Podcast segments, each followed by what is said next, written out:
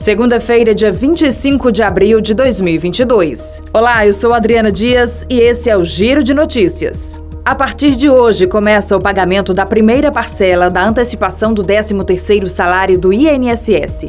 Os cidadãos podem conferir informações no extrato do INSS, no aplicativo para celular disponível para iOS e Android ou pelo gov.br barra Meu INSS. Nesta etapa serão contemplados os trabalhadores que recebem até um salário mínimo de R$ 1.212. Para quem recebe mais do que esse valor, o abono anual será pago no mês de maio. Quem já recebe o benefício de prestação continuada não tem direito ao 13º salário.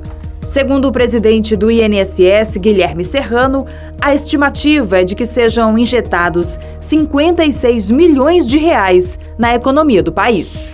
O Ministério do Turismo registrou 17 milhões de visitas às 145 unidades de conservação federais em 2021. O número é o maior registrado em pelo menos cinco anos e supera o cenário pré-pandemia de Covid-19. Em 2017, foram registradas 11 milhões de visitas. A área de conservação mais visitada foi a área de proteção ambiental da Baleia Franca, em Santa Catarina, com mais de 7 milhões de registros. O território inclui, por exemplo, as praias dos municípios de Palhoça, Garopaba, Imbituba e Laguna, no litoral sul catarinense. O concurso 2474 da Mega Sena não teve acertadores. As dezenas sorteadas na noite deste sábado em São Paulo foram 22, 30, 38, 39, 49 e 56. 27 apostadores acertaram cinco números e vão receber cada um prêmio de 92 mil reais.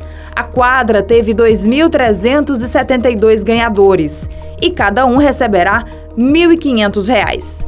O prêmio acumulado para o próximo concurso, que será sorteado terça-feira, é estimado em 36 milhões de reais.